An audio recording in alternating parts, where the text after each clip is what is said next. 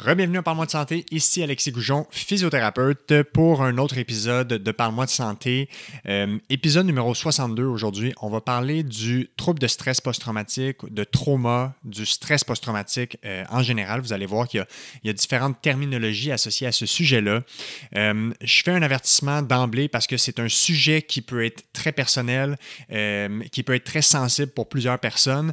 Donc, si vous sentez que c'est un sujet qui peut provoquer chez vous des émotions difficiles, euh, peut-être d'en parler à un professionnel de la santé ou en tout cas d'écouter de, l'épisode en toute connaissance de cause. Ceci dit, aujourd'hui, on ne pourrait pas avoir une meilleure personne pour en parler. On parle avec Steve Geoffrion, euh, qui est vraiment un expert sur le sujet. Il est professeur agrégé à l'école de psychoéducation à l'Université de Montréal, co-directeur du Centre d'études sur le trauma euh, au Centre de recherche de l'Institut universitaire en santé mentale de Montréal. Steve, c'est un passionné de ce sujet-là. Euh, il, apporte aussi d'une très belle façon le, sujet. Il en parle avec passion, mais aussi avec rigueur.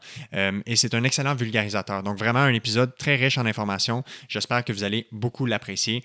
Et sans plus attendre, je vous laisse apprécier cette conversation avec Steve Geoffrion. Le podcast est présenté par BIA Éducation. C'est un centre d'éducation pour les professionnels de la santé qui offre des formations en ligne et en salle dans une dizaine de thématiques différentes. Et à ce jour, c'est déjà plus d'une cinquantaine de formations à leur actif. Et pour la communauté du podcast de Parle-moi de santé, vous pouvez profiter d'un code rabais avec le code Goujon15 pour 15% de rabais sur leur formation à prix régulier. Et comme d'habitude, tous les détails sont dans la description des épisodes du podcast. Donc encore une fois, merci à BIA Éducation pour la confiance et bon podcast.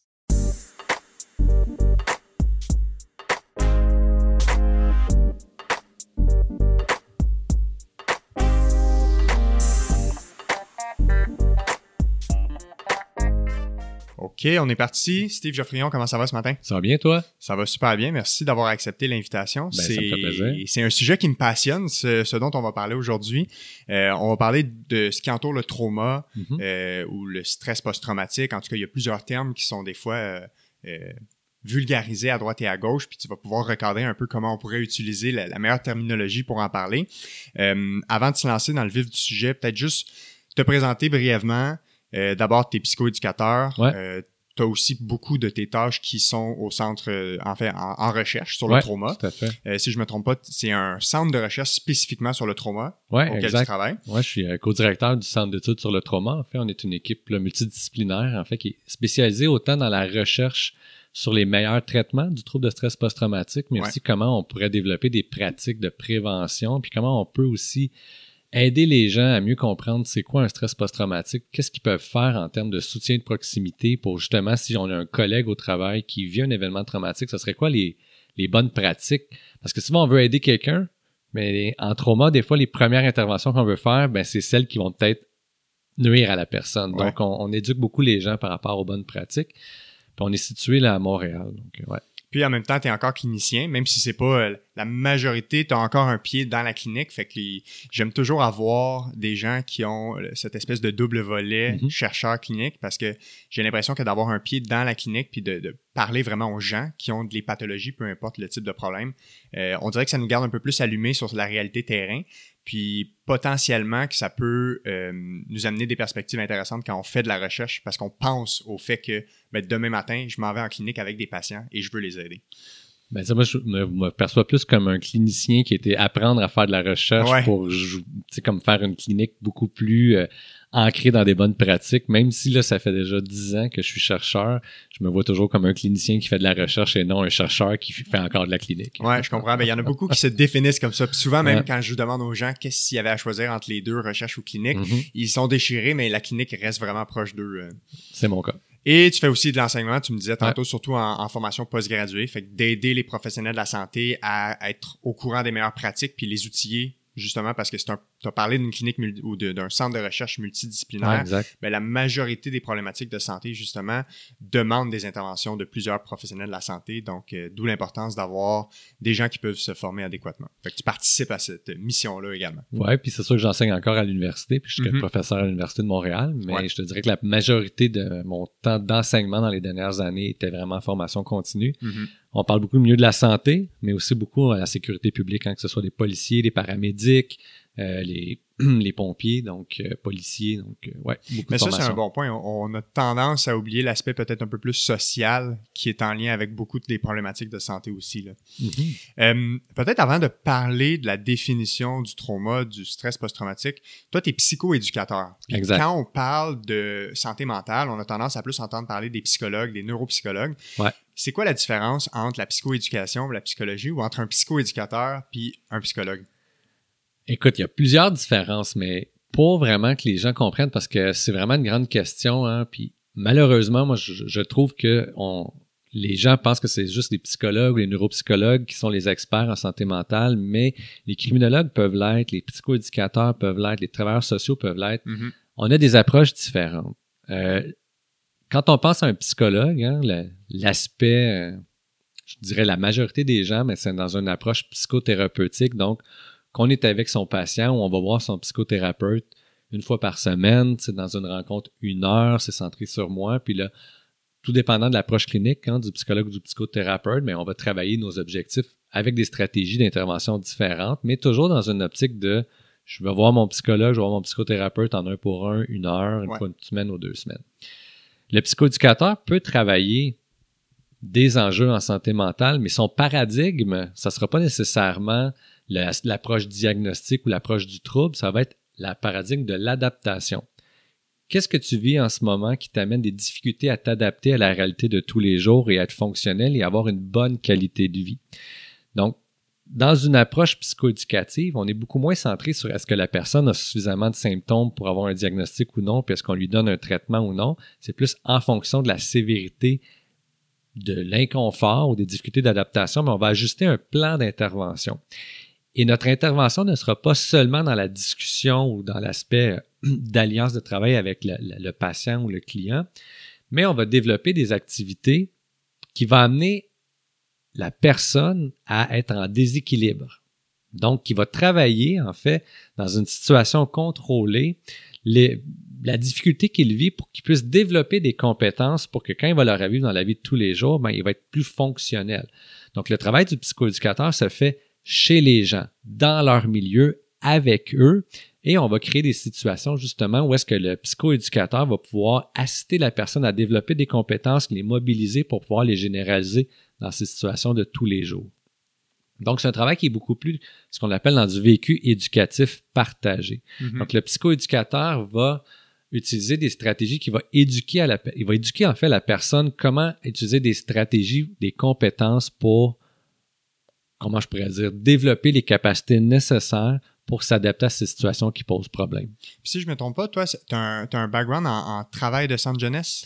Ben, euh, en fait, oui, moi, ouais. suis, en fait, j'ai travaillé pendant 12 ans en protection de la jeunesse. Ouais. Puis, en protection de la jeunesse, l'approche qui est la plus courante, c'est la psychoéducation. Ouais. Donc, moi, je suis criminologue hein, de formation. Ouais, je suis psychoéducateur par mes années cliniques. J'ai fait aussi un travail similaire à des travailleurs sociaux quand j'étais à la protection de la jeunesse. Puis là, maintenant, je complète là, euh, ma licence pour être psychothérapeute. Donc, je, je touche à pas mal à tous les Mhm. volets, mais il y a vraiment des postures d'intervention différentes. Et il y a certaines stratégies qui sont réservées aux psychologues et aux psychothérapeutes, comme Ouais. par exemple la restructuration cognitive.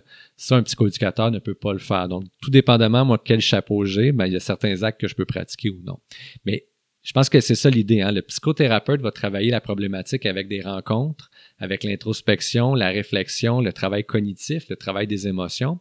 Le psychoéducateur, lui, va le faire autrement par une activité et en étant dans les milieux de la personne, en utilisant son potentiel expérientiel, donc tout son environnement Ouais. dans l'intervention. Donc, si on parle concrètement, Ouais. de rentrons dans le vif du sujet, Ouais. souvent, ça aide de définir un peu qu'est-ce qui est quoi, Mhm. euh, mettre des mots sur, sur certains termes qu'on a. Comment on appelle ça? Donc, bon, il y en a qui vont parler de syndrome de stress post-traumatique, il Ouais. y en a qui vont parler de trouble de stress po- post-traumatique. Tu utilises beaucoup le terme aussi général que le trauma en tant que tel. Ouais. Peut-être mettre un peu, euh, clarifier qu'est-ce qui est quoi là-dedans, puis comment on, comment on définit le diagnostic qui existe en ce moment dans le DSM, le- Ouais. la Bible des troubles de maladie mentale. Ben, le syndrome, là, c'était comme l'ancien terme. OK? Mhm. Mais avec euh, justement le DSM-5, maintenant, on parle du trouble de stress post-traumatique. Même avant le DSM-5, on parlait d'un état de stress post-traumatique. Avant, on parlait du syndrome de stress post-traumatique. Mais depuis le 2013, avec le DSM-5, on parle d'un trouble de stress post-traumatique. Euh, Le mot trauma, c'est peut-être dans une approche un peu plus large. Euh, un trauma, c'est plus un état. Hein. J'ai vécu quelque chose qui m'a traumatisé. Parce que quand on regarde un trouble de stress post-traumatique avec le DSM-5, ben, le premier critère, c'est qu'il faut que la personne ait vécu un événement traumatisant dans sa vie, donc un événement traumatique. c'est quoi un événement traumatique? Ben, c'est un événement dans lequel il y a eu la menace à la vie ou à l'intégrité physique de quelqu'un. Ça peut être la mienne, parce que c'était moi qui ai été euh, menacé par quelqu'un. Je peux être témoin d'un accident d'auto puis quelqu'un a été blessé. Ça, ça peut autant déclencher un trouble de stress post-traumatique.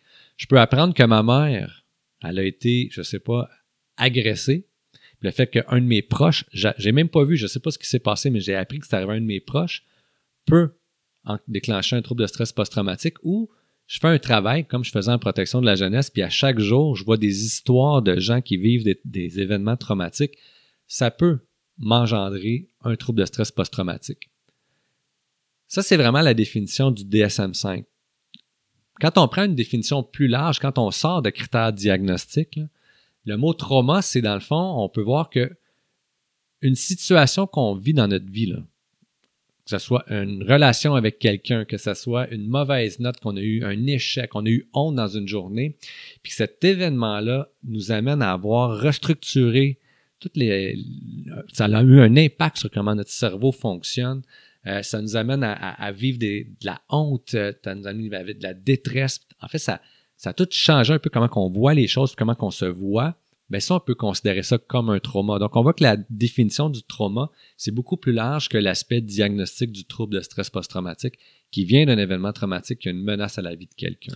Et dans le fond, le, vecteur commun là-dedans, c'est que peu importe l'événement déclencheur, le résultat, c'est qu'il y, a un changement de la, comment la personne va percevoir son, son, sa vie, son entourage, les, les modes de pensée. Donc, il y, a, vraiment un, changement au niveau des, des processus cognitifs eux-mêmes. Et en fait, le, plus grand changement, et je pense que tu as déjà fait hein, des, euh, des podcasts, des balados sur la réponse de stress, c'est mm-hmm. que dans le fond, l'événement traumatisant, que ce soit un trauma interpersonnel, parce que quand on était jeune, on était dans le cours d'école, on s'est fait intimider, puis on a fait rire de nous, tu sais, notre vie n'était pas en danger. Là. Pour le DSM, c'est pas un événement traumatique, mais pour une personne qui grandit, ça a peut-être été traumatisant toute sa vie, donc il a évité euh, toutes les, à chaque fois qu'il y avait un exposé oral, c'était l'enfer, puis là, il avait peur, puis il dormait pas de la nuit, puis il était stressé.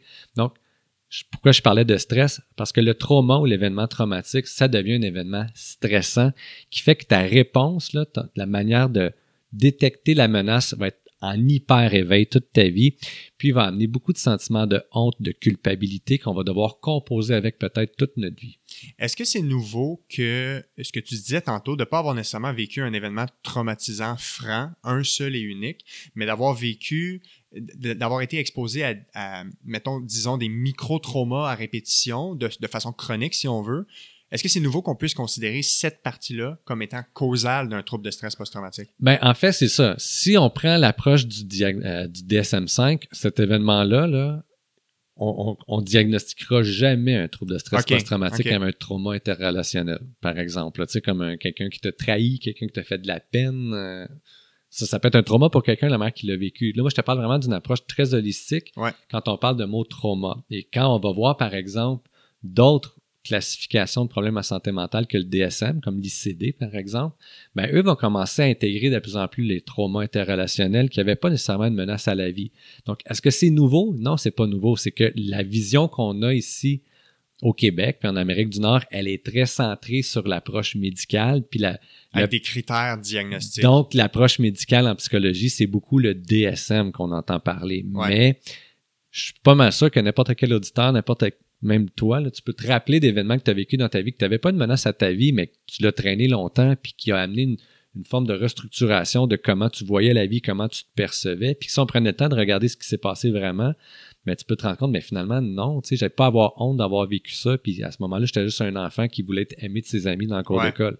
Et c'est pas différent des autres pathologies quand on, quand on pense à la santé mentale ou même on peut prendre des choses aussi simples que le diabète ou l'hypertension, ça devient souvent sur un spectre. Puis, il, y a mm-hmm. le spectre extrême auquel on passe le seuil où on cote pour des critères clairs d'une condition médicale, mais il y a un flou Ben. entre tout ça et ben, les gens, juste avant le diagnostic, ça se peut quand même qu'il y ait une atteinte à leur fonctionnement ou qu'il soit problématique. Ben, c'est un peu ça aussi. Puis je peux comprendre aussi pourquoi que, le DSM, là, euh, c'est pas mal ça aussi euh, en Amérique du Nord qui va euh, qui est sous-jacent des programmes d'assurance, puis à qui qu'on paye une thérapie, puis qui sait qu'on devrait prendre en thérapie de façon prioritaire. Ouais. Donc, je peux comprendre qu'ils ont décidé de restreindre.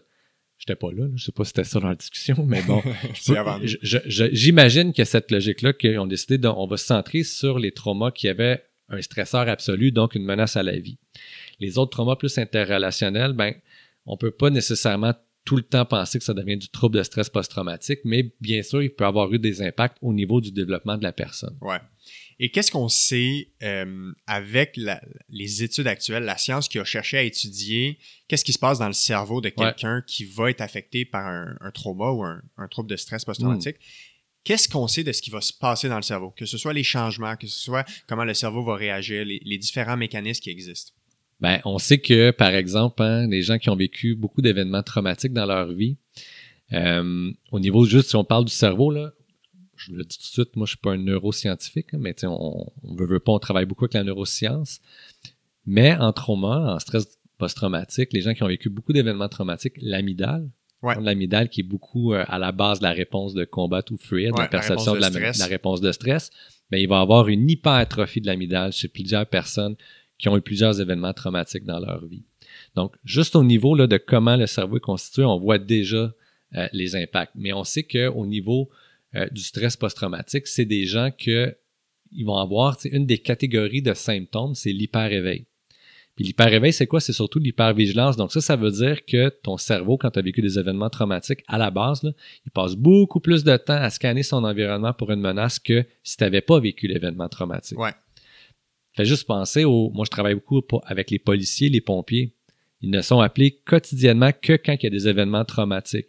Donc, eux, leur cerveau, non seulement de façon évolutive, hein, pour la survie de l'être humain, le cerveau était programmé à détecter la menace, mais eux, c'est au quotidien. Fait que leur cerveau, là, c'est des ultra-détecteurs de menaces. Donc, c'est sûr que au niveau du cerveau, il y a une forme de suractivité. Donc, ce qu'on appelle l'hyper-éveil, puis qui vient avec des symptômes d'hypervigilance, des difficultés de concentration, d'irritabilité, des difficultés de sommeil.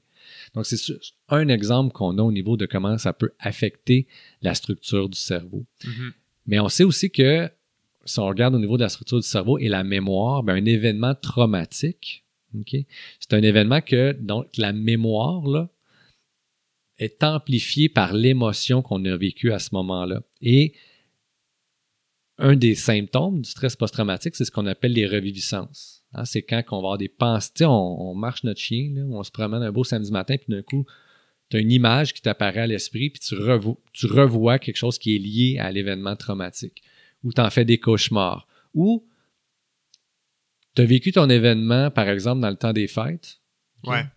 Puis là, à chaque fois que le temps des fêtes revient, puis tu vois du, un, un sapin de Noël, ça, ça te rappelle l'événement, puis ça te met dans un état là, émotif très lourd, la détresse.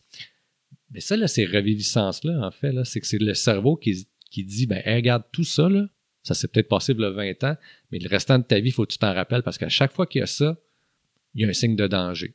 Ouais. Donc, on voit que ça vient tout modifier aussi les structures, là, de la mémoire, puis tout avec la réponse de stress. Donc, c'est un peu comme si le, le cerveau n'est pas capable de dissocier l'événement de l'émotion qui a, qui a accompagné l'événement, puis que de juste revivre une même émotion dans le futur peut raviver toute la réponse au stress biologique qui a été vécu dans l'événement. Ben, tu sais, plusieurs choses. C'est que, tu sais, l'amygdale, là, cette, euh, cette fonction-là de combattre ou fuir, là, la, réponse de la menace, elle n'est pas spécifique, hein, elle est générique. Donc, Mm.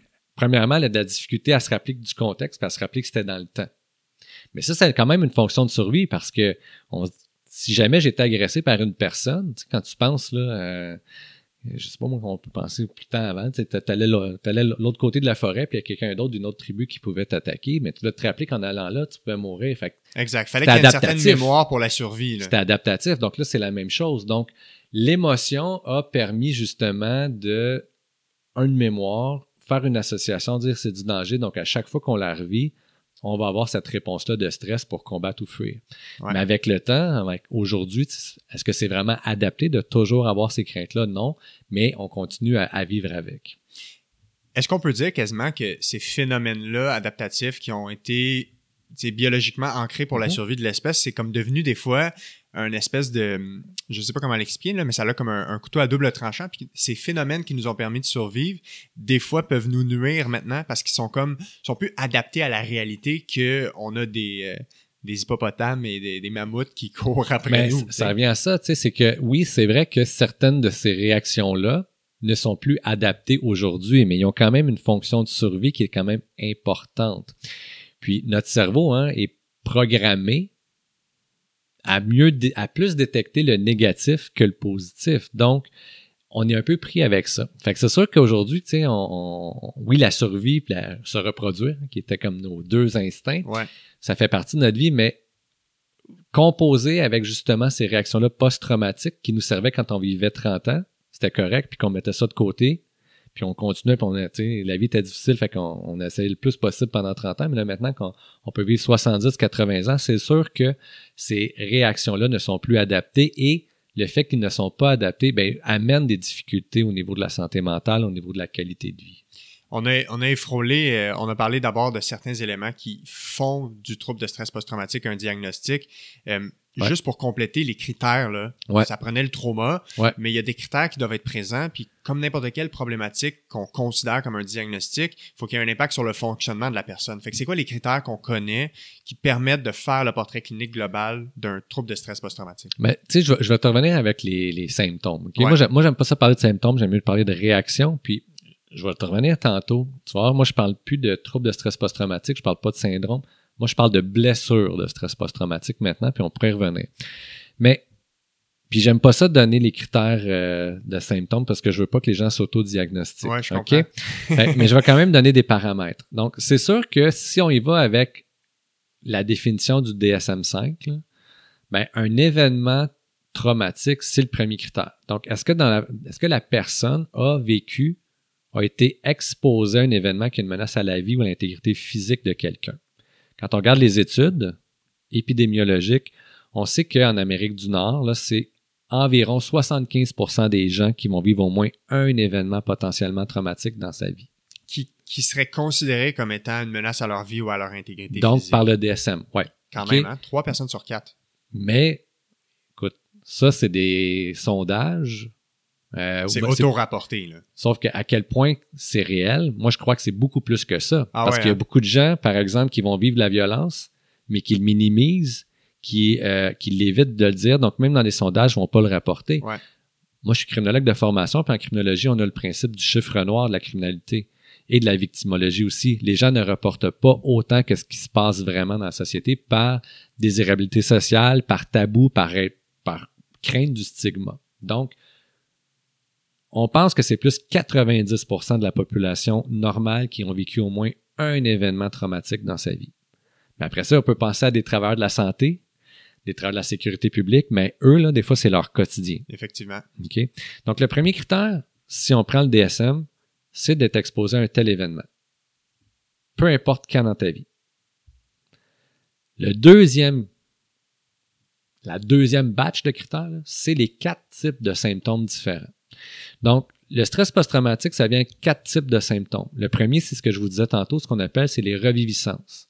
Est-ce que c'est ce qu'on appelle des flashbacks? Là, ben, les flashbacks, c'est les flashbacks, c'est un type de symptôme de la catégorie des reviviscences. Puis c'est normal que tu me parles du flashback parce que le flashback, moi je dis que c'est comme l'aspect romantique du trouble de stress post-traumatique. C'est celui qui fait de la bonne TV. C'est ce qu'on voit le plus souvent. Puis tu sais, les gens pensent qu'un flashback, là, c'est comme, euh, je sais pas moi, dans, dans, une télésérie américaine, que là, finalement, tu vois le policier qui repense à son intervention en noir et blanc avec la musique dramatique de fond. Mais les gens qui vivent un flashback, là, c'est pas ça du tout. C'est un quart de seconde. puis ce qui arrive, c'est que pendant ce quart de seconde-là, il y a un état dissociatif. Donc la personne se dissocie de la réalité et elle replonge exactement dans l'événement qu'elle a vécu donc dans sa mémoire. Donc elle déconnecte dans ce moment, elle fait un plongeon d'un quart de seconde puis elle revient. Mais ce plongeon-là est tellement désagréable que c'est sûr que ça l'amène une forme de détresse émotionnelle, physique, voire même physiologique. Donc, difficulté, hyperventilation, tremblement, sueur, les jambes molles. Donc, tous les signes que quelqu'un aurait une attaque de panique, là, un état de stress aigu, la personne peut le revivre juste avec ce flashback-là. Dans les reviviscences, il y a les pensées intrusives. Donc, c'est moins intense qu'un flashback, mais c'est quand même, je suis pas supposé de penser à ce que j'ai vécu, puis tout d'un coup, sans vouloir, ça, ça surgit. Bing, ça apparaît. Il y a aussi tout ce qu'on appelle, dans le fond, les rappels. Comme je disais tantôt, quand on vit un événement traumatique, le cerveau est tellement sollicité par l'émotion, par le stress, que là, là, ce qui est vécu dans le contexte pendant l'événement, il a pas le temps de discerner qu'est-ce qui est épeurant ou non là-dedans. Fait qu'il vient juste, il l'associe. Donc, souvent, on va avoir des rappels de l'événement traumatique. Si l'événement traumatique est arrivé, là, puis il y avait une journée là, avec un ciel bleu, bleu, bleu, bleu, bleu, bleu, bleu, bleu, bleu, pas de nuages, ça se pourrait que je m'en suis même pas rendu compte, puis qu'à chaque fois que je me lève le matin, l'été, puis qu'il y a un ciel bleu ou l'hiver, là, ah, je me sens pas bien. Je me sens pas bien, puis je me sens anxieux. Donc, ça, c'est des rappels traumatiques. Mais des fois, ça peut être des odeurs. T'es même pas obligé d'être conscient de faire le lien entre le ciel bleu puis ta réaction. Exactement. Ça, peut se faire inconsciemment. Exactement. Moi, quand je travaillais en protection de la jeunesse, par exemple, il y avait un secteur de la ville où je travaillais le plus souvent qui avait beaucoup, beaucoup de cas d'abus sexuels. Puis moi, je, l'ai su plus tard, mais ça m'a affecté. Puis à chaque fois que je retournais dans ce coin-là, parce que je devais aller faire mon épicerie ou peu, peu importe, là, je, je me sentais hyper nerveux, je me sentais déprimé le restant de la journée.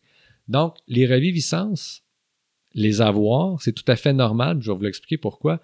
Mais pour que ça soit considéré comme un symptôme pour le trouble, c'est faut que les reviviscences engendrent la détresse émotionnelle ou la détresse psychologique ou physique. Ouais. OK? Je peux le dire tout de suite, mais les reviviscences, en fait, c'est très, très, très contraignant. C'est l'aspect que les gens ne veulent pas avoir c'est ça qu'on remet de côté. Parce que c'est ce qu'on veut éviter. C'est ce qu'on veut éviter. Parce que dans le fond, quand tu vis ça, c'est l'enfer. Ça te tente pas.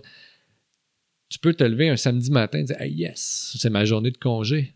Un soir, on va avoir un beau souper avec la famille, les amis, genre du plaisir. Ouais. Puis là, tu, je sais pas, moi, tu vas faire ton jogging ou peu importe, tu fais ton épicerie parce que tu reçois le soir. Bang, cette pensée-là arrive, là, puis tout d'un coup, là, tout était le matin, là, tu chantais Charles Trenet, bonjour, bonjour, les hirondelles, il y a de la joie là, juste avoir cette pensée-là pendant 10 secondes, même pas, là, ça te scrape ta journée, puis là, tu chantes Lisa Leblanc, la vie c'est de la merde, le monde vient mm-hmm. chez vous, ça te tente pas de voir, tes bêtes, tu tombes dans l'alcool, peu importe. OK? Donc, les reviviscences amènent cette détresse-là.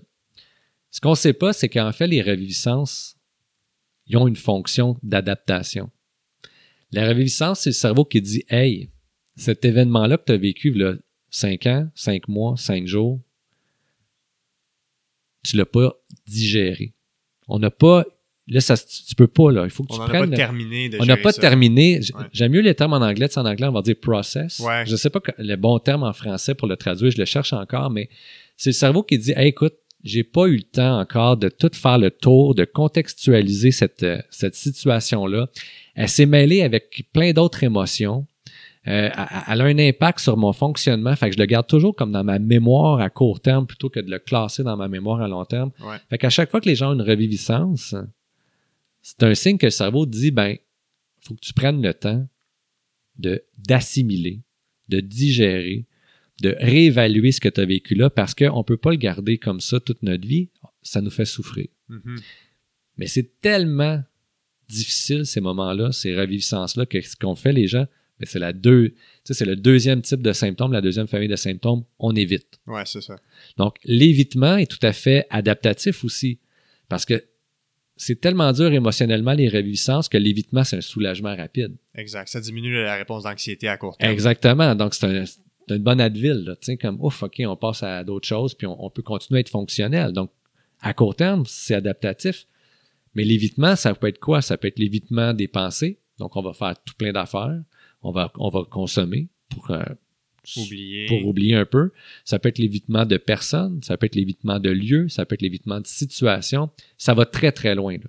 Chez les gens qui ont un trouble de stress post-traumatique, ça va jusqu'à l'isolement. Ils sortent plus de chez eux. Fait qu'à un moment donné, ton fonctionnement et ta qualité de vie est très réduit. Le but étant d'éviter toute stimulation potentielle qui pourrait ramener ces, ces, ces émotions-là ou cette réponse. Un petit mot pour vous parler d'une formation de mes amis chez BIA Éducation, une formation en ligne sur la gestion du stress et les saines habitudes de vie. Comment adapter nos interventions auprès de nos patients. Donc, pour les professionnels de la santé, la formatrice, c'est Julie Blanchette, qui est déjà passée au podcast, euh, un épisode autour de 40 ou 41. Puis, cette formation-là de BIA, je ne l'ai pas faite personnellement, mais je connais la réputation de Julie Blanchette.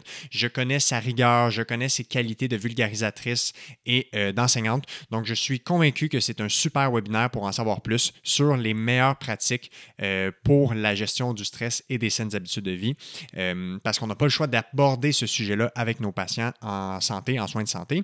Et euh, évidemment, vous pouvez profiter du code rabais Goujon15 comme à l'habitude pour 15 de rabais sur leur formation en ligne à prix régulier. Pour en savoir plus sur la formation d'aujourd'hui, euh, vous pouvez cliquer sur euh, le lien qui est dans la description de l'épisode du podcast ou celui que je partage sur les réseaux sociaux habituellement. Et là, c'est très temporaire jusqu'à la fin novembre, mais c'est en ce moment la plus grande vente de l'année chez BIA Éducation. Vous pouvez avoir jusqu'à 30% de rabais sur toute leur formation en ligne. Donc ça, ça termine le 30 novembre 2023. Donc si vous écoutez ça rendu à Noël, il est trop tard. Alors faites vite et toutes les informations, évidemment, se retrouveront dans la description de l'épisode du podcast. Parce que le problème, c'est que plus on a de reviviscence, plus on évite. Ouais. Et là, plus on évite, plus on se dit, hey, j'ai bien fait, hein, d'éviter, parce que si j'avais, j'étais allé à l'épicerie aujourd'hui, j'aurais revécu mon hold-up. Et là, on vient comme auto-confirmer la pensée qu'on est en train de se dire qu'à chaque fois que je vais à l'épicerie, je me fais agresser. On renforce ce mécanisme. On renforce. Et là, plus qu'on renforce, plus qu'on a de reviviscence, plus qu'on a d'évitement. Donc, ça nous amène dans un pattern que là, à un moment donné, le cerveau, il va se mettre à généraliser. Comme on parlait tantôt, la réponse de stress n'est pas spécifique. C'est pas au maxi sur Jean Talon que j'ai vécu mon hold-up qui est dangereux. Ouais. C'est toutes les maxi. Puis là, si je continue à me dire que hey, je vais plus chez Maxi, puis à chaque fois je vais pas chez Maxi, chance j'étais chez Métro parce que sinon mm. j'aurais vécu un hold-up. Mais là, à un moment donné, c'est pas suffisant. Fait que là, le cerveau va se dire, ben non, c'est toutes les formes d'épicerie. Ouais, toutes les épiceries. Fait que là, je vais plus à l'épicerie. Fait que là, je commence à. Où je vais faire mon épicerie, moi, là? là? Ben, OK, là, je vais aller dans, dans des dépanneurs. Fait que là, je commence à, à prendre ce qu'il y a là. Mais non, à un moment donné, c'est tous les endroits qui vendent des fruits, des légumes, etc. Fait que là, je commence à dire, ben là, mon épicerie, je vais la faire en ligne. Fait que comme ça, ça va toujours. Fait que fait que voyez-vous, à un moment donné, il y a une forme de généralisation parce qu'on n'a pas pris le temps de contextualiser que l'événement est arrivé une fois dans ma vie, puis c'est pas à chaque fois que je vais chez Maxi, je me fais faire un hold-up.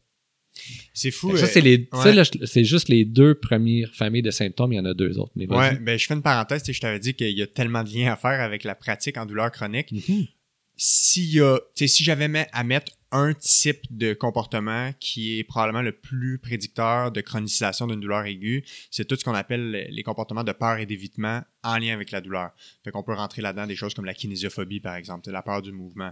Puis quelque chose qui est fréquent dans la population, c'est les maux de dos. C'est des gens qui, c'est à peu près 80% des gens qui vont vivre un épisode de mal de dos aigu. Et souvent, c'est associé à des choses comme pencher en avant, ramasser des mmh. choses. Puis les gens vont vraiment développer cette peur de pencher en avant puis ramasser une charge. Et le comportement normal serait de dire, bon, ben, temporairement, je vais pas ramasser des choses parce que ça fait mal. Mmh. Puis après ça, ben, je vais me réadapter tranquillement à être capable de le faire. Je vais m'exposer graduellement. Puis je vais reprendre la confiance, non seulement de, de, de, de mes pensées par rapport à cette tâche-là, mais aussi la confiance d'être capable de le faire physiquement. Mais les comportements de peur et d'évitement, c'est vraiment un retrait complet de l'activité ou un retrait excessif. Puis ça c'est de l'évitement qui, qui calme un peu l'anxiété de la tâche de ramasser la charge. Mais ce qu'on voit, c'est que c'est vraiment un facteur pronostic négatif, puis que sans exposition graduelle à cette tâche-là ou sans éducation par rapport aux, disons, les pensées associées à cette tâche-là, les gens gardent une douleur chronique ou les gens vont garder une incapacité à lever des charges pendant des fois toute leur vie. Puis il y en a qui ça peut faire 30, 40 ans qui disent Ah, mais moi, depuis mon épisode de dos, je me penche plus pour avancer des choses. Fait qu'il y a ce parallèle-là dans ben, la protection. Ben exactement. C'est ça, c'est pour protéger, en fait, toute l'intégrité psychologique. Les gens pensent qu'ils font ça, puis on pense que c'est adapté, mais finalement, non, c'est que ça nous maintient dans le trouble. Puis c'est des douleurs chroniques, là, quand je parlais de rappel traumatique, mais souvent, si les gens ils ont vécu, par exemple, une chute, puis là, la chute, ils ont tellement eu peur qu'en plus d'avoir, comme par exemple, eu euh, une blessure, une fracture, une fracture mais qui va engendrer une douleur chronique, là. en plus, ils ont eu peur de mourir ou je sais pas quoi, puis là, il y a eu l'aspect traumatique. Mais là, à chaque fois dans leur vie, qu'ils vont avoir mal à leurs genoux, par exemple, ça rappelle l'événement traumatique. Donc, non seulement ils doivent composer avec la douleur chronique, mais ils vont en voir aussi la douleur post-traumatique psychologique qui vient avec ça. Ouais. Puis on voit, tu sais, la littérature entre les douleurs chroniques, ben en fait, si on a un trouble de stress post-traumatique associé à une blessure, c'est un facteur de Mhm. chronicisation des douleurs. Mais même les gens en général qui ont déjà eu un diagnostic de trouble de stress post-traumatique, ils sont surreprésentés Oui. dans la population des douleurs chroniques. Tout à fait. Puis j'ai un- il y a une histoire avec ça. J'ai déjà eu une- un, un patient, ça fait longtemps de ça, ben longtemps, quelques années. Le déclencheur de la douleur avait été un, un accident auto-piéton. Puis c'était en pleine tempête de neige avec l'enjeu de la voiture qui a glissé, puis il y a eu un accident. Puis chaque année, à la première tempête de neige, même si la blessure en tant que telle était réglée, il y avait un épisode aigu de douleur qui ressurgeait de la blessure, comme si cette personne-là s'était reblessée sans trauma. Puis est-ce- sans trauma physique. Mais tu sais, on, puis on peut le voir aussi en cas de trauma, quelqu'un par exemple qui a vécu le même événement, événement que toi, puis la, Ouais. la notion de la généralisation là, c'est que là, ça- il savait que c'était une journée que par exemple il y avait de la glace, Mhm. ok? Mais à un moment donné, ça va se mettre. À, ben là, dès qu'il y a un peu de neige, c'est dangereux que je retombe encore. Ouais. Puis là, si ça continue une autre année d'après, ben non, mais même qu'il y a un peu de pluie. Fait que là, c'est Il va même avoir rendu. un- une cascade. Il va avoir une cascade, puis là, c'est rendu, ben là, je peux pas aller sur le bord d'une piscine parce que ça peut être glissant. Donc là, voyez-vous un peu comment ça peut Ouais. affecter le fonctionnement? Puis, tu sais, l'évitement aussi, mais là, écoute, euh, des balados comme ça en santé mentale, avant la pandémie, là, on va se le dire, c'était pas, les gens, on n'en parlait pas tant que ça de ces enjeux-là. Puis, je pense aussi au travers de la santé, au travers de la sécurité publique, ben, la santé mentale, c'est encore très tabou. Là. Effectivement. Tu, tu peux pas dire que tu as eu des difficultés au travail ou que tu as des difficultés à cause de ton travail puis que tu as eu peur d'un patient, etc. parce que c'est stigmatisant puis les Ouais. gens vont dire que t'es plus fait pour la job. Puis ça, on le fait. On a fait plusieurs études qui montrent que si tu es dans un milieu où est-ce que développer des réactions de stress post-traumatique, c'est jugé comme être faible, être fragile, tu vas avoir quatre fois plus de réactions de stress post-traumatique. Sauf qu'on est quand même dans une culture qui, depuis des années, là, on connaissait pas autant le stress post-traumatique qu'aujourd'hui. Fait que c'était quoi la solution? C'est que tu disais rien, puis il fallait que tu encaisses, puis tu passais à d'autres choses, puis pense pas à ces affaires-là parce que plus tu y penses, plus tu y donnes de l'influence, puis plus il va y avoir du contrôle sur toi. Fait que passe à d'autres choses, enterre ça quelque part dans ta mémoire, Ouais. puis ça va bien aller. Fait qu'on peut pas blâmer que c'est ça le réflexe qu'on a en ce moment. On a été un peu éduqués à faire ça, c'est-à-dire l'expression en anglais, là, suck it up, buttercup, là, Ouais, ouais. ça a été comme ça un peu qu'on a été éduqués, puis cette mentalité-là est encore très présente dans le milieu de la santé et de la sécurité publique. Donc, faut pas non plus, euh, si les gens écoutent puis qu'ils se reconnaissent là-dedans, faut pas qu'ils se disent ah mon dieu, j'ai pas des bonnes stratégies. Mais non, mais c'est parce qu'on le savait pas avant. Puis Ouais. on est dans un milieu qui prône ce type de, tu sais, on est dans une société qui prône toujours faut que ça aille bien là. Effectivement. Mais c'est pas vrai. Aller mal, ça, va, au- ça fait autant partie de la vie que d'aller bien. Donc, Ouais. Et peut-être tout- aussi qu'il faut garder en tête que c'est au final, ces, ré- ces, ces réponses-là ou ces comportements-là, c'est, on pourrait quasiment qualifier ça d'erreur du cerveau. ben, en C'est- fait, c'est, c'est pas conscient nécessairement, c'est pas de mauvaise volonté, c'est pas les gens qui sont paresseux. Exactement. Puis comme, tu sais, comme on disait, là, quand on vit un événement traumatique, il y a un niveau de stress très élevé. Puis un niveau de stress très élevé, je sais pas si Catherine en avait parlé avec toi pendant votre balado, mais ça vient affecter comment que ton cerveau va encoder la situation. Ouais. Puis comment aussi que ton cerveau va retenir la situation. Donc, on va se rappeler davantage de ces éléments-là. Mais comme je disais, ça, ça avait une fonction de survie. Quand on vivait pendant 30 ans, c'était bien adaptatif de faire ça, mais maintenant, c'est les plus adaptatifs. Donc, il faut comprendre que notre cerveau fait ça pour nous protéger, mais que maintenant, il faut travailler un petit peu les liens qui se sont faits pour justement continuer à être fonctionnel puis avoir une belle qualité de vie. Ouais, exact. Parce que ça me permet d'a- d'arriver à la reviviscence, Ouais, troisième catégorie après. après ça, l'évitement, mais comme je disais, reviviscence, évitement, ils se nourrissent. Mais à un moment donné, quand tu as vécu des événements traumatiques comme ça, ça t'amène à avoir des altérations négatives de ton humeur et de tes pensées. Donc, le fait de toujours être exposé à des événements traumatiques ou d'avoir vécu un qui a eu tellement de changements fait en sorte que tu as de plus en plus de difficultés à ressentir des émotions positives Mhm. tu as beaucoup de perte d'intérêt dans des activités que tu aimais avant parce que maintenant, tu n'es plus capable de ressentir le plaisir pendant cette activité-là, même que tu la trouves comme innocente, futile.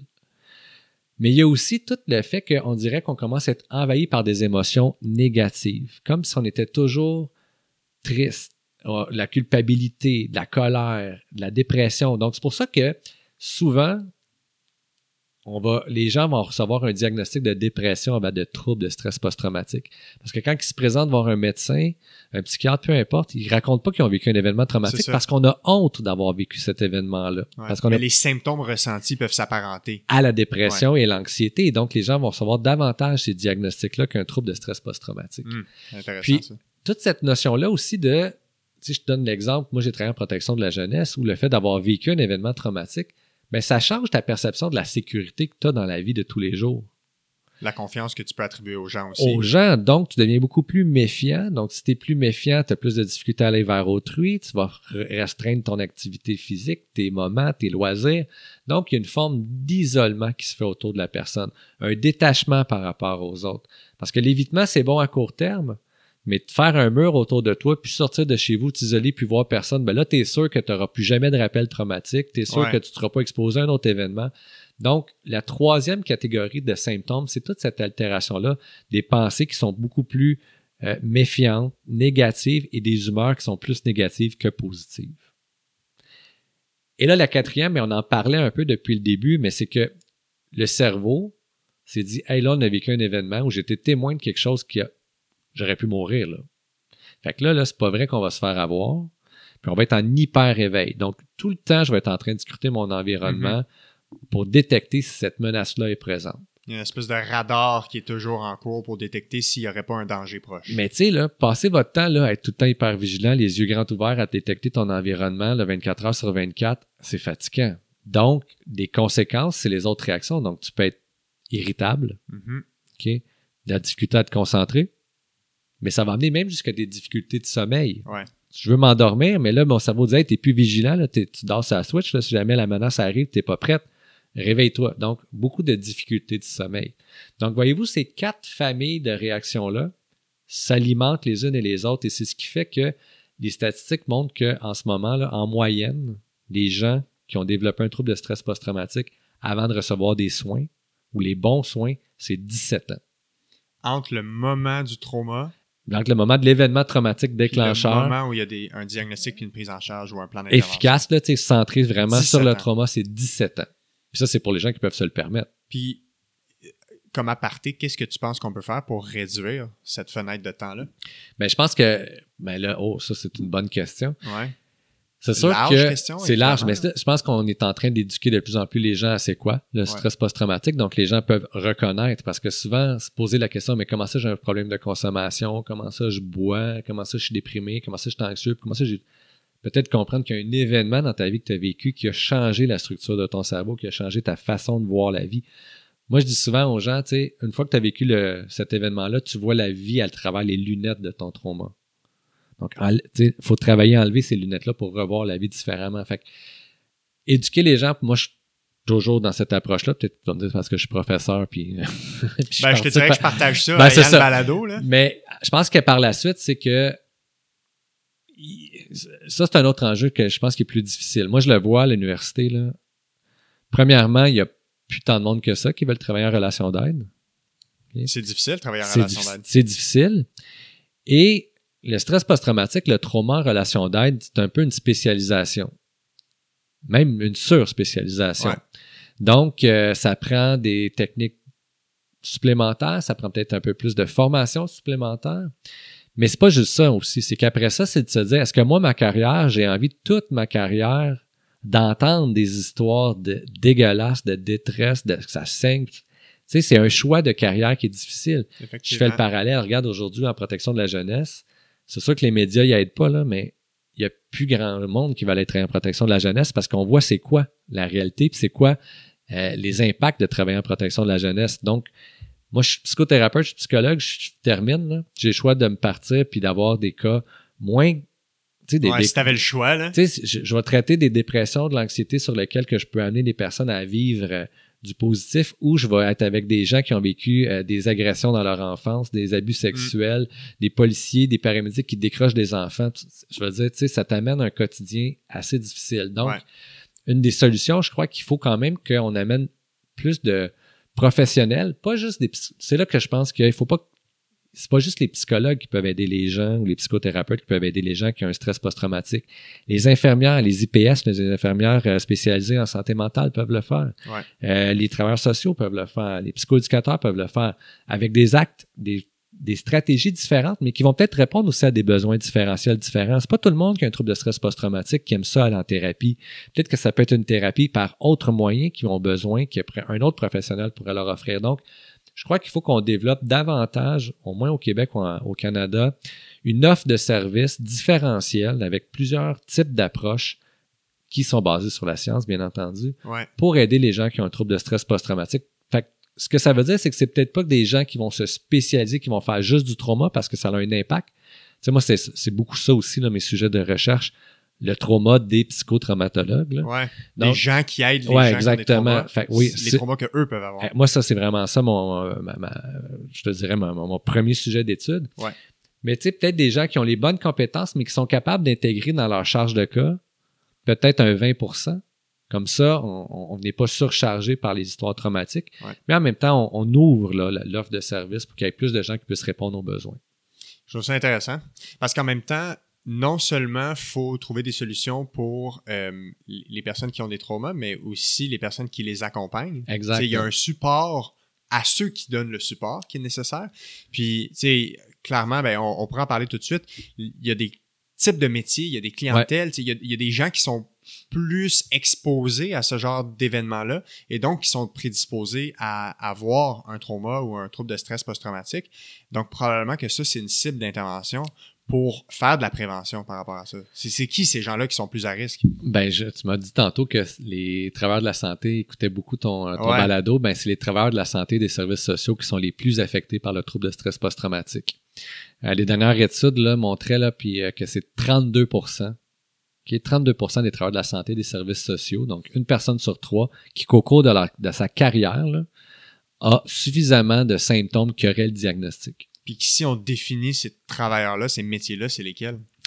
Infirmiers, infirmières, médecins, euh, surtout ceux qui travaillent en psychiatrie, ceux qui travaillent en protection de la jeunesse, ceux qui travaillent dans les salles d'urgence, ceux qui travaillent avec les jeunes, donc par exemple ceux qui travaillent à l'hôpital Sainte-Justine, mm-hmm. euh, aux Children, euh, ceux qui travaillent aussi dans le fond dans les salles d'urgence. Donc plus les gens sont exposés à des gens qui ont vécu des traumas, que ce soit physique, psychologique, plus eux autres sont à risque. Et c'est ce qui est intéressant, c'est parce que c'est pas juste le fait de voir quelqu'un qui arrive à l'hôpital, qui a eu un accident. Ça peut être aussi après ça, mais là, je vais lire le rapport qui décrit comment qui était la série, etc. Puis après ça, si moi je suis un intervenant en protection de la jeunesse, ben je vais aller à court, raconter ce que le jeune m'a dit. Puis après ça, il va falloir que je le plaide. Donc, c'est vraiment les 32% c'est les travailleurs de la santé des services sociaux, ceux qui sont dans une offre clinique envers les gens qui ont vécu la détresse psychologique, la détresse physiologique. Donc, c'est eux qui vont être vraiment les plus impactés. Après, ben, c'est les paramédics. C'est ça. Parce que là, eux, c'est, c'est le pré-hospitalier, puis là, eux, ils arrivent, puis souvent, ben, eux, ils voient live là, comment. Ils sont dans la continuité de ces événements. Mais ils sont avant que les infirmiers, les infirmières, les médecins les reçoivent. Ils sont avant, puis les autres, ils voient la scène. Tu sais, je, pense à des, des, des, Premiers répondants aussi, même les pompiers ben, sont souvent appelés premiers ben, répondants. Tu vois, le, le paramédic, là, c'est vraiment eux, euh, qui, après ça, qui ont des taux les plus élevés. Après, c'est les policiers. Mm-hmm. parce que les policiers, ben, sont appelés quand il y a des événements de violence, mais en plus, les policiers, ben là, on le sait à Montréal, hein, ils se font tirer dessus. Donc, là, c'est plus juste, euh, c'est plus juste la, la, la, violence entre des citoyens, là, non, c'est rendu une cible, exactement. Et après, je te dirais que les, dans les plus élevés, c'est les pompiers qui ont le titre aussi de premier répondant parce que c'est aussi les premiers rappelés quand il y a un événement potentiellement traumatique, quelqu'un est blessé grave, quelqu'un fait une overdose, euh, peu importe. Ouais. Donc, c'est les travailleurs de la santé et des services sociaux en premier. Après, c'est les travailleurs de la sécurité publique. Puis après, on le voit beaucoup que c'est les gens qui travaillent dans le domaine de la vente. Tu sais, comme on pense à la jeune commis du couche-tard qui se fait faire des hold-up. Puis, euh, Et il y a aussi beaucoup les travailleurs des transports, donc les chauffeurs d'autobus qui sont victimes de beaucoup de violences. Travaillent souvent de nuit, de, de soir. nuit, etc. Voient des choses, deviennent des fois impuissants mm. par rapport à certaines situations. Donc, c'est vraiment le type de travailleurs qui sont les plus affectés sais, quand on regarde là, dans la population générale. au début, je te disais que c'est à peu près 75% selon les études, mais on dit que c'est plus vers 90% de gens qui vivent un événement traumatique. Ouais. Ben, c'est 9% de ces gens-là qui vont développer le trouble dans leur vie. OK, c'est. Ouais. Tandis que là, quand tu regardes les, infirmières, les infirmiers, les médecins de la santé, ben là, c'est 32% OK. Fait que c'est quasiment trois fois plus que dans la population normale. Puis, est-ce qu'on est capable de déterminer c'est quoi qui fait qu'une personne exposée au même trauma ou à même ce qu'on pourrait qualifier de la même intensité de trauma, il y en a qui vont en développer un, il y en a qui vont pas en développer un. c'est quoi les facteurs qui protègent contre ça, puis des facteurs qui peuvent nous prédisposer à le développer, le trouble? on, connaît des facteurs de protection et des facteurs de risque. Mais à la base, je vais quand même revenir au fait que c'est quand même une réponse neurobiologique hyper rapide du système limbique, du système sympathique, parasympathique, de ta structure de ton cerveau, de comment tes hormones étaient cette journée-là. Donc, avant même là, de comprendre les facteurs de risque de protection, il faut comprendre que une journée, là, il y a un événement que tu peux vivre, là, puis si tu n'as aucun contrôle, peu importe tes plus grands facteurs de protection, cet événement-là peut devenir traumatique cette journée-là. Dans le sens qu'il n'y a personne qui est parfaitement protégé contre ça. Exactement. Donc, tu sais, travail de la santé, services sociaux, de la sécurité publique, là, ces réactions-là, c'est signe de faiblesse. C'est comme ça qu'on les voit. Mais la première chose qu'on fait quand on les reçoit en thérapie, c'est qu'on leur apprend ce que je suis en train de te dire. On leur dit, ben non, c'est une blessure. C'est ça que je te disais tantôt. T'es pas malade. Euh, pas, que t'es pas, mais tu t'es pas faible, t'es pas fragile. T'as vécu une blessure. T'as été blessé. T'as été blessé. Si tu t'étais fait casser le bras dans une intervention, t'aurais-tu honte aujourd'hui? Non, ben là, tu là, as vécu un événement que ton cerveau a associé comme à une très grande menace à ta vie, à la vie des autres. Et là, tu vis avec les blessures psychologiques de cet événement-là. Mais dans les facteurs de, de risque qu'on connaît, on sait qu'il y a deux fois plus de femmes qui vont développer un trouble de stress post-traumatique que d'hommes. Est-ce qu'on comprend pourquoi? Il y a beaucoup, deux aspects. Les, les, les, les, explications viennent du fait que le, la mémoire chez les hommes et chez les femmes, là, on parle vraiment de sexe biologique. Là, j'entre pas dans la notion d'identité de genre. La mémoire des hommes et la mémoire des femmes a été s'est développée dans l'évolution du temps différemment, dans encore une fois une optique de survie. Les femmes ont davantage tendance à avoir une mémoire des émotions et les hommes plus une mémoire des faits. Pourquoi les émotions? Ben parce que si je me rappelle que quand euh, la, le, je sais pas moi, la de la, du clan ennemi s'en vient chez nous, il faut que j'aille peur. Mais la réponse de peur, qu'est-ce qu'elle fait? C'est que je sécrète encore plus d'adrénaline, je peux pogner petit, puis je cours bien plus vite pour me sauver. Donc, les femmes, dans la survie de l'espèce, ont protégé la progéniture, ont protégé la survie. Donc, la mémoire s'est développée davantage sur les émotions parce que les émotions, là, avant même que tu aies n'importe quelle pensée, les émotions, c'est la première affect que tu vas avoir qui va te garder en vie. Donc, il y a une raison évolutionniste que la mémoire émotionnelle va nous protéger et en trauma, comme je te disais tantôt, ben, un des problèmes du stress post-traumatique, c'est qu'on n'a pas digéré les émotions associées à l'événement. Donc, les femmes vont se rappeler plus de l'émotion que des hommes. Donc, c'est une des raisons pourquoi ils sont plus sujettes à un trouble de stress post-traumatique. Deuxièmement, ben, il y a un rapport aussi avec les hormones. L'estrogène a beaucoup en lien à voir avec l'extinction de la mémoire de peur. Donc, à certains moments, l'estrogène va miner la capacité à dire, tu sais, à chaque fois que je vais chez Maxi, là, c'est pas vrai que je me fais attaquer. OK, ouais. Donc, l'estrogène, donc l'hormone sexuelle plus féminine, en fait, a un impact aussi. Donc, c'est pour ça aussi qu'il y a plus de femmes que d'hommes qui développent un trouble de stress post-traumatique. Mais, mais, on sait que les femmes, par contre, vont se réadapter beaucoup plus facilement du trouble de stress post-traumatique que les hommes. Et est-ce que ça, on sait pourquoi? ben, il y a plusieurs raisons. C'est parce que là, aussi, autant que l'estrogène fluctue dans le temps. Et donc, à certains il y a beaucoup d'études en stress post-traumatique sur le moment des règles et les chances de développer un trouble de stress post-traumatique. tu vois, il y a la même chose en commotion cérébrale. Bon, mais tu vois, ben, je fais le parallèle. Puis c'est un trauma crânien, donc on est dans la notion du trauma.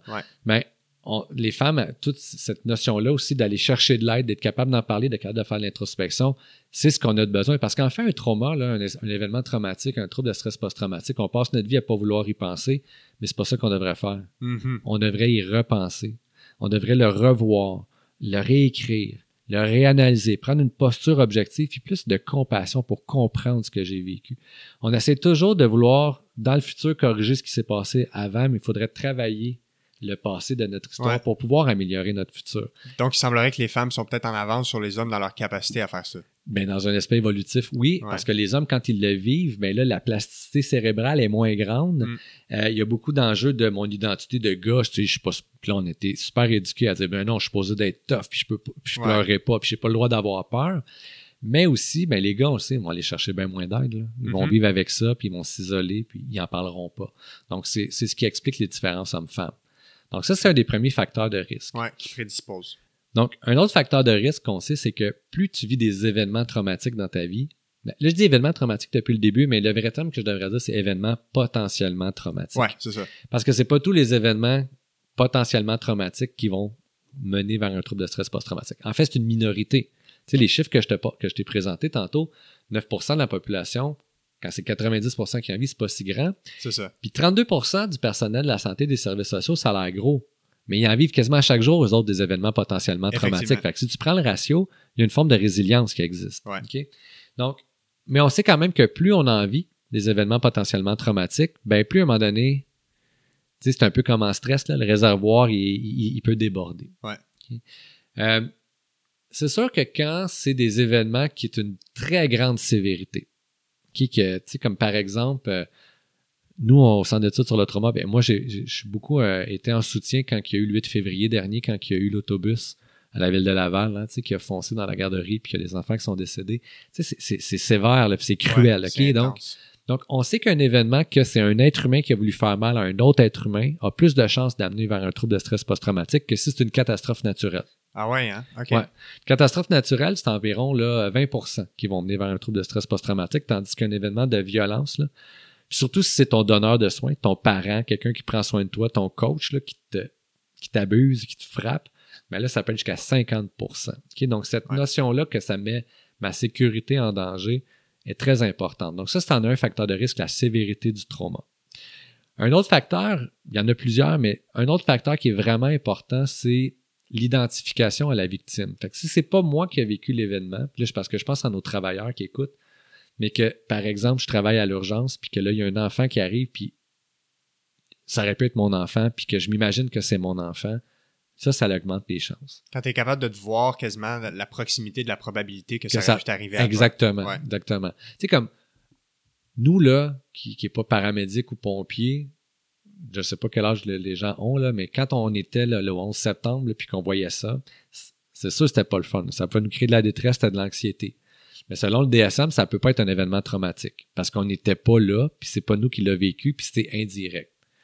Mais si j'étais moi-même un pompier de Montréal, puis je voyais mes confrères là-bas, là, j'aurais pu m'identifier très bien à ce qu'ils vivaient eux autres. Fait que pour eux, ça pourrait être plus considéré comme mm-hmm. traumatique.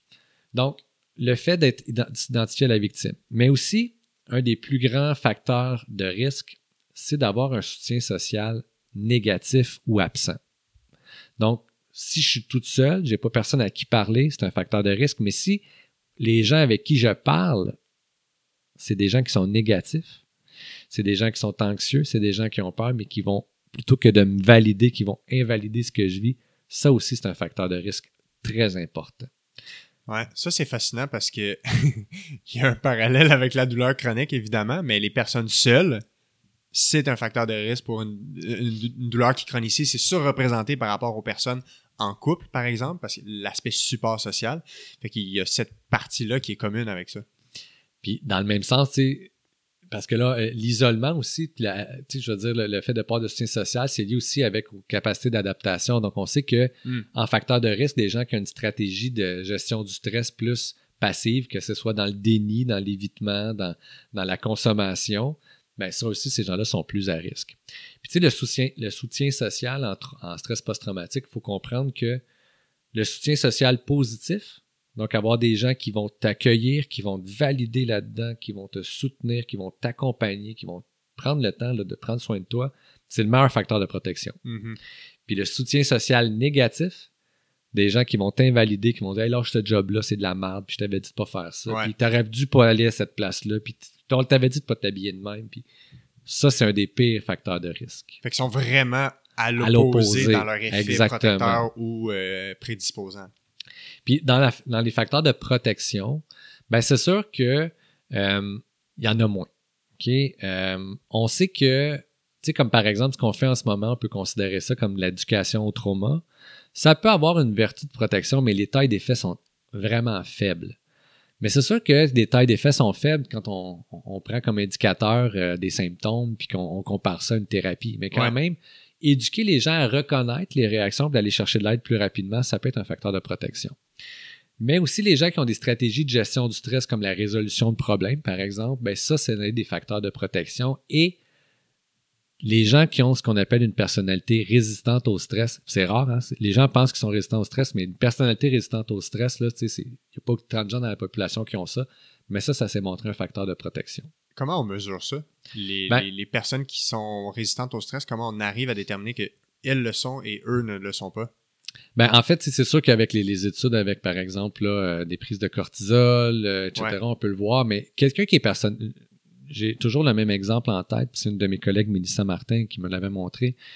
Les gens là, qui font, par exemple, de l'alpinisme, mais sans s'attacher, puis qui montent là, des sommets comme Yosemite ou je sais pas quoi, là, puis de l'escalade libre. l'escalade libre, là, puis qui le montent, puis qui sont pas stressés, puis sont capables de le faire, puis qui ont pas peur, tu sais, ça, c'est des, ça, c'est une vraie personnalité résistante pas au le choix. stress, OK? tu sais, je pense que c'est solo. Je pense qu'il y a un documentaire qui existe, mais c'est plate, mais lui, il est, décédé là, de son escalade libre. Mm-hmm. Mais c'est des gens, tu sais, qui, devant une, situation stressante, premièrement, ils n'ont pas cette réponse-là de stress aussi intense qu'une personne normale.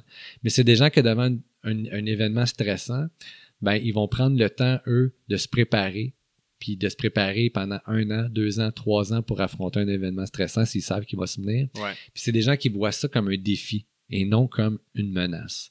Donc, c'est quand même rare. On peut avoir des, certains moments de notre vie ou certains trucs qu'on va vivre comme ça, mais une personnalité résistante au stress, c'est quelqu'un qui demande quelque chose de vraiment, vraiment d'atteinte à l'intégrité physique, va bien réagir, puis va être capable d'être en plein contrôle. Puis à ce moment-là, si j'extrapole ces notions-là, est-ce qu'on pourrait, est-ce qu'on a la littérature pour dire que les gens qui ont soit un trait de personnalité anxieux ou un trouble d'anxiété diagnostiqué, que ce soit un trouble d'anxiété généralisé, peu importe, est-ce que eux ont une prédisposition à ben, développer C'est sûr que les gens qui ont connu des dépressions, de l'anxiété généralisée, des troubles phobiques, mm-hmm. des troubles de l'humeur, oui, sont prédisposés à vivre un trouble de stress post-traumatique. Le, système qui gère le stress puis les émotions est déjà sur, a déjà été, euh, mettons, euh, challengé ou fragilisé. Exactement, exactement. Mais tu sais, ça me revient aussi à ce que tu me disais au début. Est-ce qu'on a des études qui montent au niveau du cerveau puis de la biologie? Mais il y a beaucoup d'études qui étudient le, trauma intergénérationnel. Puis on voit que, par exemple, des enfants que leurs parents ont vécu la guerre, ont vécu des éléments traumatiques, peu importe. Mais ces enfants-là naissent déjà avec une biologie, une génétique qui est déjà plus acute et qui est déjà plus sensible à la réponse de stress. Donc, à cause de ça, deviennent beaucoup plus sujets à développer un trouble de stress post-traumatique. Mais c'est pas juste ça, OK? C'est pas juste le lien génétique, c'est parce que peut-être aussi ils ont grandi dans un environnement que les facteurs de risque de leurs parents étaient encore là. Ouais. Fait que c'est tout le gros combat nature versus nurture. Exact. mais la littérature en trauma montre que peu importe le bagage génétique que tu as à ta naissance, si tu grandis dans un environnement qui a des facteurs de protection, tu peux renverser tes prédispositions génétiques. Ah ouais, hein? Ouais. nurture est plus important que nature en trauma. Ça, c'est super intéressant. Puis, est-ce qu'il y a un élément, parce qu'une des, une des choses qui est très forte dans la protection contre la douleur chronique, c'est ce qu'on appelle l'auto-efficacité, ben oui. ou la résilience, ou la capacité à faire face à l'adversité de la douleur, mm-hmm. d'accomplir ses buts, de réussir à vivre malgré la douleur.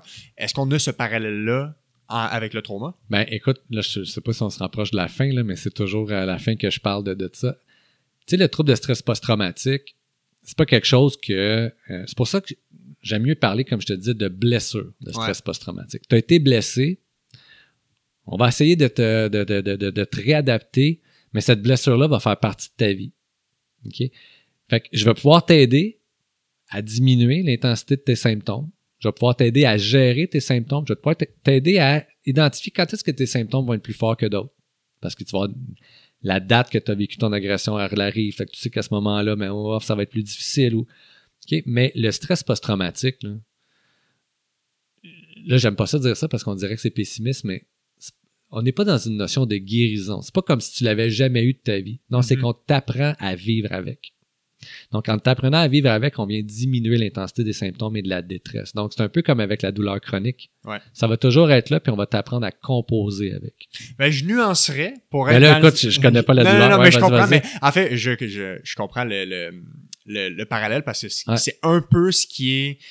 Comment dire, ce qui est vulgarisé Ouais. dans la douleur chronique, comme quoi la douleur chronique, il faut apprendre à vivre avec-. Je, je pense qu'il y a certains cas qu'il faut apprendre à vivre avec, mais qu'on peut très bien gérer. Mais je pense aussi qu'on a, en ce moment, on échoue à bien traiter la douleur chronique, puis c'est pour ça qu'on pense qu'on devrait vivre avec. Je pense qu'on peut vraiment guérir de certaines problématiques chroniques. Bref, c'est mon Ah, ben ça, écoute, je euh, savais pas, mais, mais en trauma, par contre, tu sais, cet événement-là, là, on va pas l'effacer de ta mémoire. Ouais, ouais. Fait qu'elle va toujours être là, puis ça se peut que des jours, là, elle repop, puis qu'elle t'amène une certaine forme de souffrance, puis de Mhm. morosité, mais on va avoir développé avec la personne des compétences à renégocier cette pensée-là de façon moins intrusive, puis peut-être y donner du sens. Ouais. Il y a un, un grand courant en ce moment qu'on est en train de voir, est-ce que ça existe, ça, la notion de croissance de stress post-traumatique? Donc, par exemple, cette euh, pensée-là qui revient, qui est très inconfortable, est-ce que cette pensée-là peut maintenant devenir un vecteur vers Hey, j'ai vécu ça, maintenant je suis plus fort, fait que je suis encore capable d'aller plus loin dans la vie? C'est un créneau, là, ce qu'on appelle la croissance post-traumatique, qui est en, en ébullition, là, je te en qui- recherche. Qui regarde en recherche. Euh, le- les derniers aspects que je voulais aborder avec Ouais. toi, c'est la notion de traitement. Oui. Ou, je sais pas si c'est le bon terme, Ouais. les interventions pour Ouais. la gestion de ces symptômes-là. Euh, tu es clinicien aussi, tu es chercheur, donc tu es au courant des meilleures évidences. Qu'est-ce qu'on sait dans les meilleures pratiques pour améliorer la qualité de vie, diminuer les symptômes, justement pour gérer ce trouble de stress post-traumatique? C'est peut-être quoi les gros axes qu'il faut, Ouais. faut discuter? Mais tu sais, chez l'adulte, un trouble de stress post-traumatique, on parle d'un trauma simple. Tu sais, que tu as vécu un ou deux, trois événements, là, puis qu'on va être capable de traiter. Puis les meilleures thérapies en ce moment, c'est les thérapies cognitivo-comportementales centrées sur le trauma et le E EMDR. Donc, Ouais. Eye Movement Desensitization Readaptation, Ouais. chose comme ça. J'en ai abordé en- dans un épisode sur l'anxiété. euh, OK? Bon, mais ça, EMDR. c'est les deux meilleures thérapies, mais c'est sûr que toutes les thérapies cognitives aussi, ou la thérapie par exposition prolongée, ça, c'est dans les meilleures pratiques au niveau appuyé sur la science. C'est quoi les principes clés dans Bon, thérapies? les principes clés, en fait, c'est que au début, comme je fais avec vous aujourd'hui, ben, il y a une forme d'éducation à c'est quoi c'est un stress post-traumatique, puis comment ça se développe, pour que les gens normalisent leur expérience, puis qu'ils arrêtent de... Et c'est pour ça que j'aime mieux utiliser le terme blessure que trouble, parce qu'il y a un gros stigma, il y a, un- il y a, il y a du stigma, de l'auto-stigmatisation quand on vit ça, on va dire pourquoi moi j'ai vécu ça, comment ça je me suis laissé avoir, qu'est-ce qui est arrivé. Et là, toute la notion de honte, donc, il y a un gros processus au début, après l'évaluation, d'amener la personne à diminuer les stigmas qu'elle a par rapport à elle. C'est pas un, problème euh, à cause que tu es faible, c'est que tu as vécu quelque chose qui a restructuré ton cerveau, puis on va le retravailler ensemble. Après, on va regarder beaucoup avec la personne des stratégies d'apaisement, parce que c'est une réponse de stress qui est comme constante. Donc, on va regarder des stratégies de respiration, mais on va travailler beaucoup, nous, avec la relaxation musculaire de Jacobson. Parce que ça prend quelque chose d'un peu plus intense et actif quand la détresse est forte, parce que quand tu as une reviviscence, là, la respiration peut t'aider, mais c'est quand même limité. Donc, on va travailler sur des stratégies d'apaisement. C'est sûr qu'on va travailler parce qu'avec le stress post-traumatique, il vient une grande difficulté de sommeil, donc l'hygiène du sommeil. Ouais. Euh, des fois, il faut travailler en parallèle avec les médecins parce que ça peut prendre une médication pendant un certain temps pour favoriser le sommeil. Mais après toutes les stratégies d'apaisement, l'hygiène de vie, bien, on va commencer à voir la gestion des émotions. Comment les gens gèrent leurs émotions? Qu'on va regarder avec eux un, processus émotionnel sain qui a environ quatre étapes. Donc, c'est d'identifier, ressentir en premier l'émotion, après ça, l'identifier, après ça, l'accueillir ou l'accepter pour après ça être capable de l'exprimer. Mais généralement, les gens qui ont un trauma, ils n'ont pas appris à ressentir. Fait que là, ils sont pas capables de mettre un mot sur ce qu'ils vivent. Fait que là, s'ils ne sentent pas bien puis ils mettent pas de mots là-dessus, ils stressent encore plus. Ouais. Puis là, quand on arrive pour l'accepter, ben non, je peux pas pleurer, je suis un gars, je peux pas. tu sais, Donc, Mm. fait que là, le processus émotionnel qui garde l'aspect traumatique est tout pogné. Fait que là, on essaie de délier ça avec la gestion des émotions. Et en travaillant la gestion des émotions, on est capable de voir un peu c'est quoi les pensées qui maintiennent dans l'événement traumatique. Parce qu'un des plus grands, je te dirais, facteurs qui contribuent au stress post-traumatique, c'est les j'aurais dû. Ah, j'aurais dû faire ci. Ah, j'aurais dû faire ça. Ah, Pourquoi j'ai pas fait ci? Pourquoi j'ai pas fait ça? Les gens vont se blâmer, vont se culpabiliser d'avoir agi d'une telle façon, vous le disant. Mais là, en thérapie, ce qu'on va vouloir faire, c'est leur dire, écoute, là, quand tu as vécu cet événement-là, tu as fait du mieux que tu pouvais. Est-ce que tu aurais pu faire autrement? Donc, c'est facile de s'évaluer dix ans plus tard quand ça fait dix ans qu'on y repense sans arrêt, puis qu'on a toutes les informations, puis que là, on, y réévalue, mais on est dans notre salon, puis on n'est pas en train d'avoir peur de notre vie. Donc, on travaille beaucoup avec la restructuration cognitive de ces pensées-là qui ont contribué au stress post-traumatique. ça, je te dirais que c'est le premier, ça c'est l'aspect thérapie cognitive et même comportementale quand on va travailler les habitudes de vie. Okay? Mais après, on embarque, et nous, c'est ce qu'on fait hein, euh, au Centre d'études sur le trauma, c'est la thérapie par exposition prolongée. Donc, il va y avoir un moment de ce qu'on appelle d'exposition en imagination. Donc, on va prendre la personne, puis on va lui demander de nous parler, de nous raconter son événement traumatique dans notre bureau, comme si ça se passait maintenant. De décrire. De euh, décrire au jeu. Donc, on va demander à la personne de fermer ses yeux. Et là, ce qu'on va faire, c'est qu'on va lui demander de faire de façon libre, mais après, on va travailler avec elle le récit pour que le récit soit vraiment là, qui augmente son niveau de stress dans mon bureau. Et là, pendant au moins 45 minutes, jusqu'à 55 minutes, jusqu'à une heure, je vais faire répéter l'histoire à, la personne devant moi dans mon bureau. Et je vais l'enregistrer. Et là, entre la rencontre d'aujourd'hui et la semaine prochaine, je vais lui demander de s'écouter quatre ou cinq fois. Elle-même raconter son histoire traumatique ça va créer de la détresse à chaque jour. Là. Sauf qu'après un certain temps, il y a un phénomène d'habituation et d'acceptation qui se fait. Donc, l'histoire que j'évite depuis tant d'années, là, je l'ai tellement réentendue sur toutes les angles que l'histoire est rendue prévisible. Hmm. J'ai un sentiment de contrôle. J'ai plus de compassion parce que là, je comprends mieux pourquoi j'ai agi comme ça à ce moment-là, puis c'était quoi mes, mon, mon, besoin à ce moment-là. Donc, l'exposition de l'imagination, ce qu'on veut, c'est diminuer les reviviscences diminuer les affects négatifs par rapport au récit, puis retravailler les pensées qui sont un peu erronées par rapport à ce qui s'est passé. Parce que souvent, les gens vont avoir de la culpabilité. Je pense à mes, mes, paramédics, mes premiers répondants. Comment ça que je ne l'ai pas sauvé? Comment ça que je ne l'ai pas sauvé? Puis j'aurais pu faire mieux, j'aurais pu faire mieux. Mais quand je fais le récit avec, là, dans son récit, la rencontre, la personne ne s'en rend même pas compte. Mais c'est clair qu'en arrivant, l'enfant était déjà mort. Fait que peu importe ce qu'il aurait fait, il n'aurait pas pu changer. Donc, on ramène une, une vision plus réaliste de ce qui s'est fait. Mais aussi avec l'événement traumatique, les gens oublient des parties de l'événement, c'est tout à fait normal parce que c'est tellement stressant que le cerveau n'est pas capable de tout se rappeler. Puis ces pertes de mémoire-là sont stressantes. Donc le fait de nous raconter l'histoire, ben, ça leur permet de restructurer un peu leur histoire, d'en faire une ligne, un récit biographique, autobiographique beaucoup plus cohérent, et ça permet de prendre le récit et de le mettre dans un contexte de temps précis de l'enlever du moment qui est tout le temps omniprésent dans ta vie. Mm-hmm. Donc ça, c'est la partie d'exposition en imagination. Puis une fois que ça c'est fait, tu sais, on peut varier l'ordre. Là, c'est l'exposition in vivo. Est-ce que la personne s'est mise à éviter des gens, des personnes, des endroits, des lieux? Donc, on va faire un plan où est-ce que la personne graduellement va se réexposer aux situations évitées. Même qu'à certains moments, le psychologue ou le psychothérapeute peut accompagner la personne parce qu'on va vouloir que la personne aille devant un stimuli là, qui est stressant, qui rappelle l'événement, puis qu'elle t'offre au moins 45 minutes pour qu'elle voit que l'anxiété monte, mais qu'elle va redescendre. on va lui demander de faire ça deux, trois, quatre, cinq fois dans la semaine jusqu'au prochaine, prochaine rencontre pour justement qu'elle s'habitue et qu'elle éteigne la stimuli de peur, donc mm-hmm. le réflexe de peur qu'elle avait. Et, la dernière phase, dans le fond, c'est qu'un coup que la thérapie s'achève, que là, on voit que l'intensité des réactions des symptômes est beaucoup moindre, puis la personne reprend une belle fonctionnalité dans la vie, une belle qualité de vie, ben, ça va être la prévention de la rechute. Ça va dire, ben, OK, comme, on disait, cet événement-là fait partie de toi maintenant. c'est quoi les déclencheurs que tu connais maintenant que tu sais que quand ça, ça va arriver, ça va te replonger dans l'événement puis dans les émotions que, qui sont difficiles puis qu'on a travaillé en thérapie? La personne est capable d'identifier, mais après ça, la personne va se dire, OK, mais c'est quoi d'abord les stratégies que tu as développées? Tout ton self-care par rapport à ça, tu sais, tous tes auto-soins. Ah, mais regarde, je sais que cette journée-là, ça va être, que tu sais, cette journée-là va être difficile. Fait que cette journée-là, moi, je vais m'entourer du monde que j'aime. Puis cette soirée-là, je vais me payer une bonne bouffe au resto. Puis donc, on aide les gens à être en prévention par la suite des rappels traumatiques. Mais tu vois, ça, c'est un élément, je pense, qu'on a beaucoup à apprendre de ces principes-là pour guérir des blessures de ce genre-là, de trauma, en réadaptation physique, parce que on a tendance à avoir peur à dire aux gens qu'ils vont récidiver. Hmm. On veut pas leur dire qu'ils vont récidiver.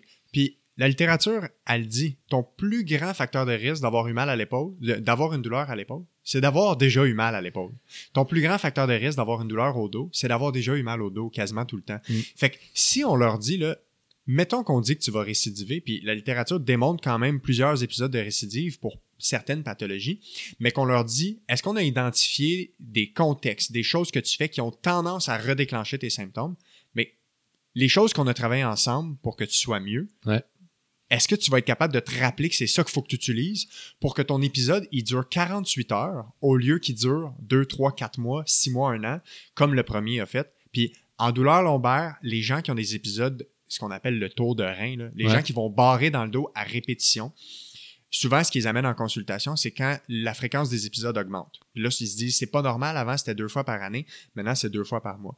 Puis le premier épisode, quand j'y vois, ça, c'est toujours plus long. Ça va, ça peut prendre, mettons, 8-12 euh, semaines pour les cas simples, puis des fois, il y en a que c'est 6 mois, un an.